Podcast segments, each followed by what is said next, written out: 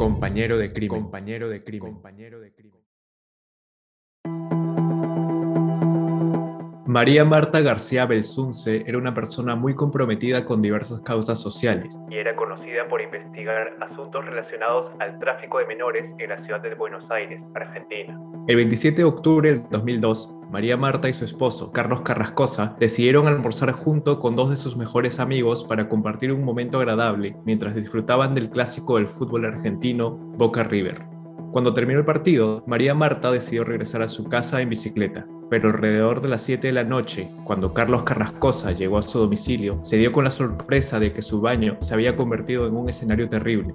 Su esposa yacía muerta en la bañera. En un primer momento, se indicó que la trágica muerte de María Marta se trató de un accidente doméstico, pero varios días después, el 2 de diciembre del mismo año, el fiscal encargado del caso, Diego Molina Pico, ordenó exhumar los restos de María Marta porque tenía indicios de que se trataba de algo más turbio.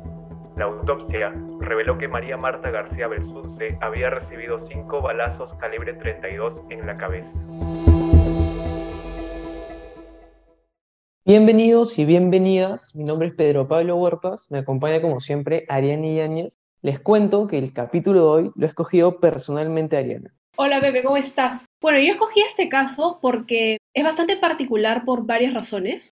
La primera es que se parece bastante este cuento de Agatha Christie la ratonera, porque el asesinato de María Marta ocurre dentro de un country club bastante apartado de la ciudad, donde claramente el asesino era alguien que tenía acceso o que se le había permitido el acceso a este lugar. Y porque hay también demasiadas irregularidades alrededor de precisamente los miembros de la propia familia de la víctima. Sí, justamente hablando de la familia, si mal no recuerdo, fue precisamente el esposo de María Marta, Carlos Carrascosa, quien la encontró muerta dentro de la bañera. Lo primero que pensó es que había sido un accidente doméstico, que justamente se había resbalado en el baño, se había golpeado la cabeza contra el lavadero y cayó dentro de la bañera, donde luego se ahogó. Fue precisamente el esposo quien llamó a los familiares para pedir ayuda y luego también llamó a una ambulancia y en la llamada se escucha que el esposo dice, y abro comillas, necesito por favor una ambulancia urgente, una persona se cayó dentro de una bañera y está como ahogada. Es raro eso, ¿no? Es raro que diga persona y no esposa. Sí, yo también cuando escuché, vi un video donde obviamente ponían el audio y a mí también me saltó precisamente lo, mismo que tú, estás, que tú estás mencionando, ¿no? Los primeros que llegaron, como te decía, fueron los familiares y amigos, porque justamente minutos antes de este supuesto accidente, la pareja había estado comiendo y viendo un partido de fútbol en la casa de un par de amigos que también vivían dentro de este barrio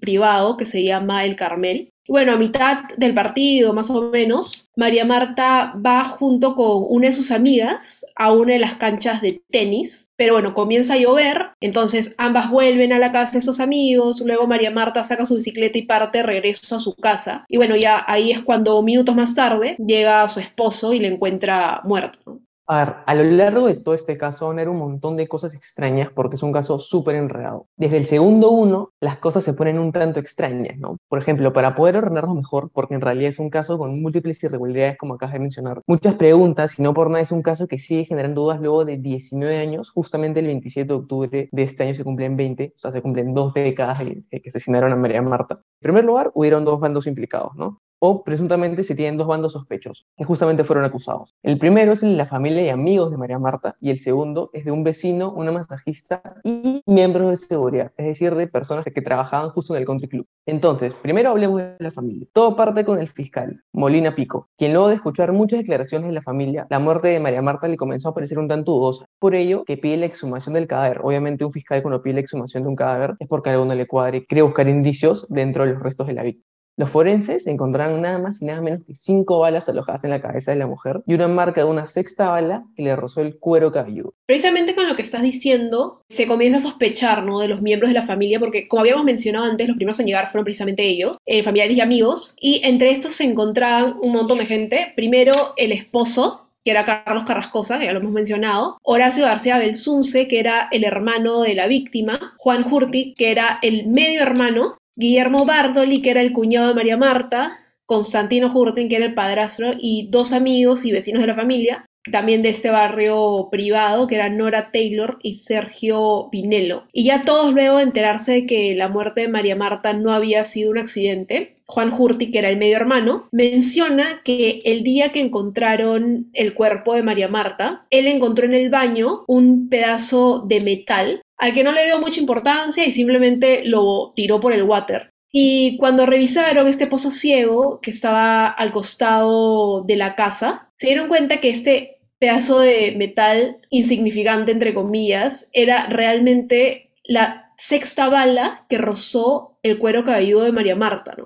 Y ahí para mí empieza como que todas las cosas medio extrañas porque puede ser súper irrelevante mi comentario, pero me parece raro que alguien bote un pedazo de metal por el water. Claro, claro, yo también estaba pensando lo mismo. Justamente si es que haces eso y en ese tipo de circunstancias es porque estás tratando de eliminar pruebas, ¿no? Por eso la tiras al water, para que se vaya por el desagüe. Pero bueno, justamente no es la única que se sorprendió con este hecho, porque fue este suceso lo que le permitió al fiscal Molina Pico acusar a todos los miembros de la familia por borrar huellas en la escena del crimen. Obviamente se comienza a investigar a cada uno de estos miembros de la familia, ¿no? Que estuvieron presentes aquel día. Una de las primeras cosas que se revisa es el acta de defunción, porque estaba más que claro que la muerte de, de, María Marta no había sido un accidente. Obviamente me parece que eso ya lo tenemos claro. Cuando revisan el acta de defunción se topan con que era falsa, o sea, el acta de función preliminar había sido manipulada, era falsa. El médico de turno había colocado simplemente que la mujer había muerto por un paro cardíaco, a pesar de todas las evidencias físicas que presentaba el cuerpo. Lo que se comenzó a decir es que aparentemente la familia quiso adelantar el proceso y que se hiciera rápido para no convertir todo esto en un circo mediático, ¿no? Obviamente pasó todo lo contrario. En Argentina fue un caso sumamente mediático que estuvo meses y meses en pantalla. Ese tema cobró bastante fuerza porque no sabías, pero María Marta era la hermana de un fiscal bastante renombrado en Argentina. Y precisamente por esa razón se comenzó a decir que la familia no quería que un accidente doméstico se convirtiera en un tema morboso para la prensa, ¿no? Lo que suele ocurrir, ¿no? Pero bueno, o sea, por más que hayan querido acelerar el proceso lo que fuera, es raro que el médico que examinó el cuerpo no haya notado los orificios en la cabeza de la mujer, ¿no? Porque ni siquiera es como para decir fue una bala, eran cinco balas y una marca en el cuero cabelludo, ¿no? De una sexta. Y es sumamente extraño que un médico realmente como especialista haya dejado pasar una cosa como esa, ¿no?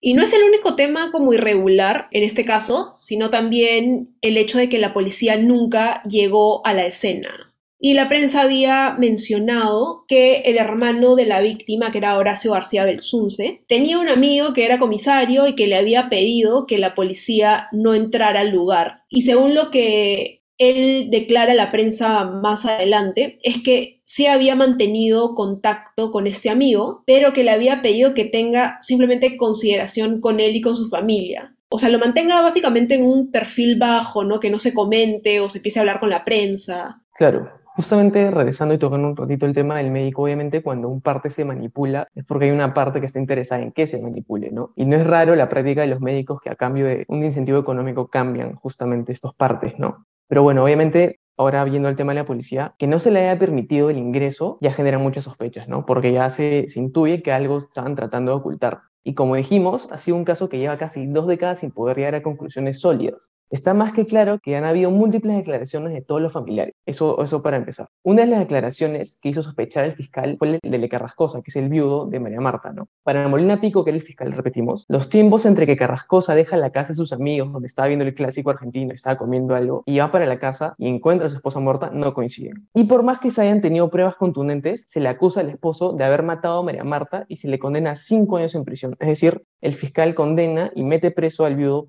por cinco años, ¿no? Y no solamente fue Carrascosa quien terminó recibiendo una condena, sino también todos los miembros de la familia y este médico que falsificó el acta. Y es que se les acusó precisamente ¿no? de encubrimiento y de falsificación de datos, era esta acta de función falsa. Pero también hubo otra teoría o hipótesis relacionada con la familia, y es que aparentemente la familia de María Marta pertenecía a una red de lavado de dinero eh, que los involucraba con el cártel de Juárez, porque se había encontrado que la familia eh, aparentemente había enviado dinero ilegítimo a unas cuentas en Estados Unidos. Efectivamente, se dijo que María Marta probablemente se había enterado de esta trata ilegal que tenían con el cártel de, Juárez y amenazó a la familia con denunciarlo. Eh, pero también hay un vuelco sumamente relevante en el caso, y es que se encontró sangre en diferentes partes de la casa que no le pertenecían a María Marta. Por temas legales, obviamente no se permitió hacer una comparación de ADN, un poquito raro, con los miembros de la familia en una primera instancia. Pero cuando se hicieron ya las pruebas, eh, más adelante con en el caso, estas dieron un resultado negativo, es decir, que no le pertenecía a ninguno de los familiares. Lo único que se sabe, no obstante, de, estas pruebas de sangre, ¿no? Es que pertenecían a dos hombres y a una mujer. Y con esto último que mencionas, ya podemos también comenzar a hablar de este segundo grupo involucrado dentro de la investigación. Y es que desde un inicio que la familia María Marta supo que no había sido un accidente, sino que la mujer había sido asesinada, señalaron como presunto culpable a Nicolás Pachelo, que era un vecino del country, porque no era la primera vez que la gente del Carmel había tenido problemas con él. Lo consideraban una persona sumamente conflictiva, lo habían acusado de haber robado palos de golf e incluso de haber entrado a, a casas a, robar. Y este vínculo entre la muerte de María Marta y Pachelo parte de la declaración de tres chicos que regresaban a su casa luego de este partido de fútbol y se encuentran con María Marta que estaba yendo en sentido contrario a, a ellos. Ella estaba dirigiéndose a su casa en su bicicleta. Y algo que les pareció raro y que lo mencionamos antes es que ese día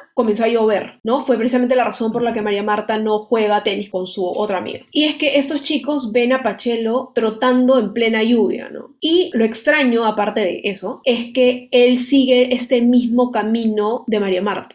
A ver, un poquito rara, ¿no? La actitud de Pachelo. Ya tenía antecedentes de comportamientos negativos y encima lo ven corriendo detrás de ella en plena lluvia. Un poquito sospechoso, ¿no? Y otro dato extraño con este sujeto es que según testigos, el mismo día de la muerte de María Marta, Pachelo dijo en una estación de servicios cerca del country, ¿no? Y, abro comillas, se enteraron que mataron a María Marta, pero el problema es que para este momento la noticia solo era conocida por la familia de la víctima y los amigos cercanos. Para la justicia, Pachelo mintió múltiples veces sobre el crimen. Además había dicho que en el rango de horas en las que había ocurrido el asesinato, él se encontraba compartiendo en un mall con su mamá. Lo particular acá es que justo un par de días antes de que su madre fuera a testificar y validar el hecho de que justamente estaba con su hijo, como él dijo, y este dato te va a volar la cabeza. La señora se suicidó.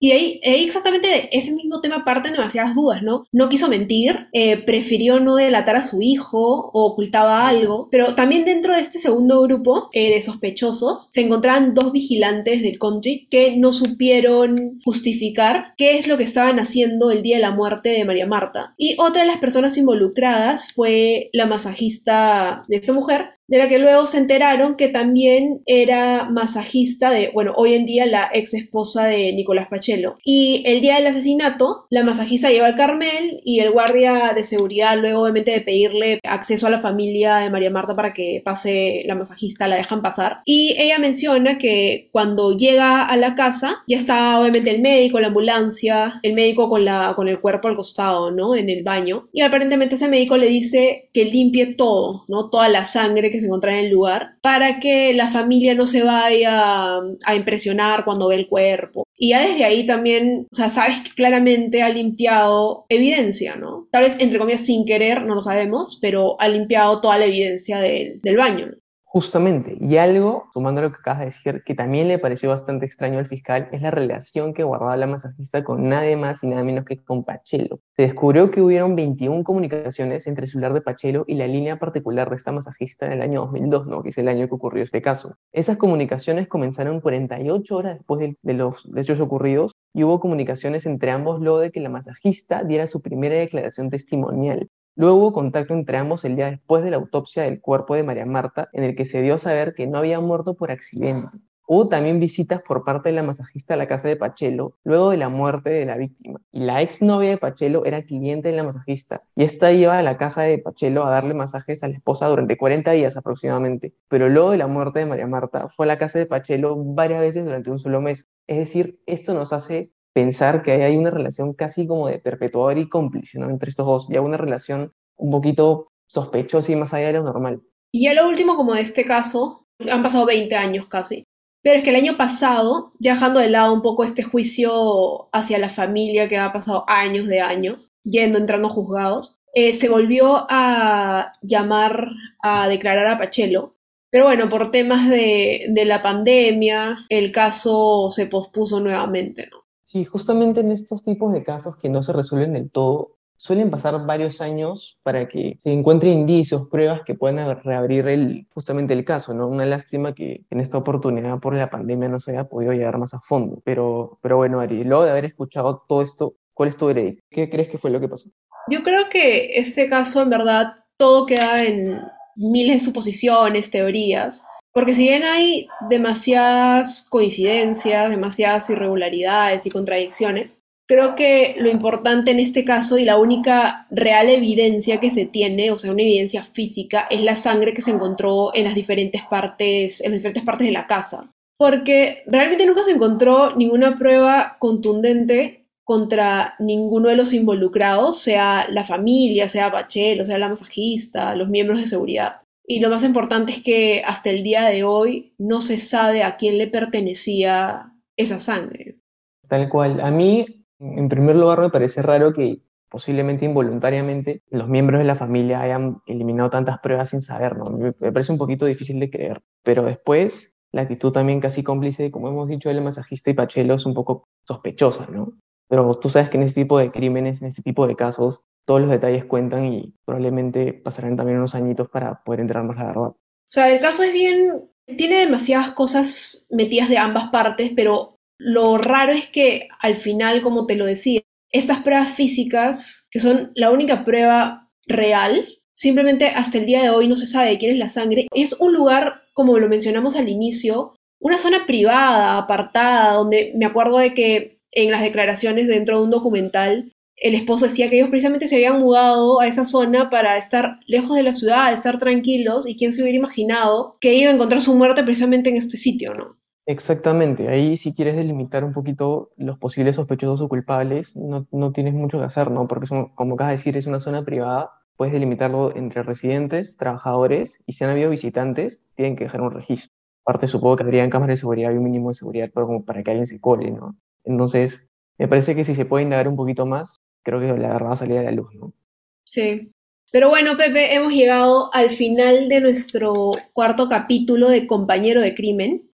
Y no se olviden de seguirnos en nuestro Instagram, arroba compañero de crimen, no compañero, compañero de crimen. Y comenten si tienen alguna teoría, alguna conspiración, quién sabe, por ahí también. Y nos vemos la próxima semana, pues, con un nuevo capítulo. Chao, cuídense. Chao, Pepe. Hasta la próxima.